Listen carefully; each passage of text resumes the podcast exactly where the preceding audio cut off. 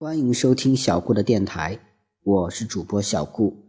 小顾相信，让孩子爱上阅读，必将是这一生给孩子最好的教育投资。小顾啊，今天要讲的故事是《西元元公主新传》第十四个故事：了不起的唐公子。原本繁华热闹的十字城，如今竟然安静的可怕，满城弥漫着浓浓的中药味儿。西圆圆走进一家医馆，只见地上躺满了感染瘟疫的人。白胡子老大夫身上还挂着一只鼓鼓囊囊的包袱，一边在药柜前抓药，一边喃喃道：“最后一副药了，我也算是尽力而为了。”患病中有一个五六岁的小男孩，奄奄一息地睁了睁眼，又无力地闭上。西媛媛眼圈一红，想上前拍拍他，却被老大夫厉声喝止：“小公子，且慢动手。”西媛媛一呆，却听那老大夫说道：“几位公子不是本地人吧？这瘟疫呀，触者即染，十分厉害。老夫行医一生，也只能配个方子给他们续命而已。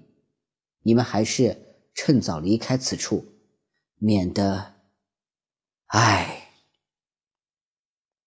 西圆圆眼看百姓受瘟疫折磨，却束手无策，心中十分难过。唐风仿佛看出了他的心思，走过去轻轻握了握他的手，以示安慰。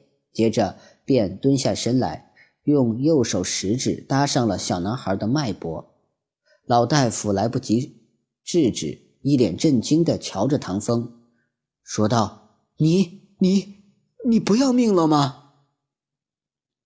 唐风抿了抿唇，默不作声，良久，方才出了一口气，起身说道：“这不是瘟疫。”老大夫白胡子抖啊抖，脸气得通红：“怎么可能不是瘟疫？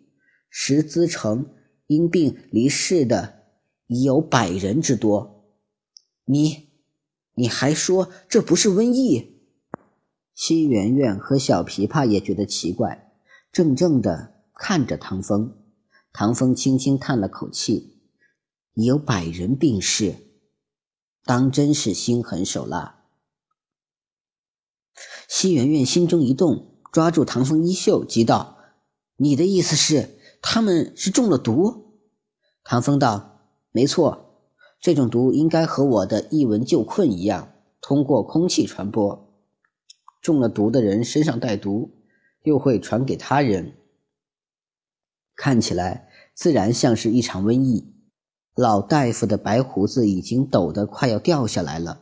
过了一会儿，突然扔了包袱，冲上前抱住唐风大腿，呜呜哭道：“我还以为是我的医术出了问题。”原来他们竟是中了毒，公子既然能认出这毒，自然有解他的法子，对不对？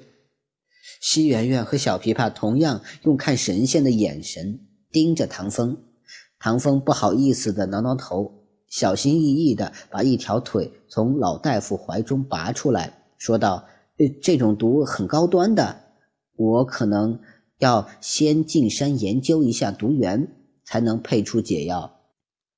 老大夫起身向唐风深深一揖：“老夫替十资十万百姓谢过小公子了。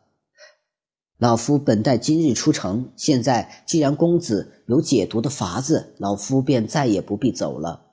公子若有需要老夫帮衬之处，随时可来医馆。”西媛媛早已迫不及待，拉住唐风说道。这毒一定是陆战下的。走，咱们这就进山看看他究竟想玩什么花样。《西圆圆公主新传》第十四个故事就到这里结束了。希望大家能喜欢小顾讲的故事，关注啊小顾的电台吧。谢谢大家的收听了。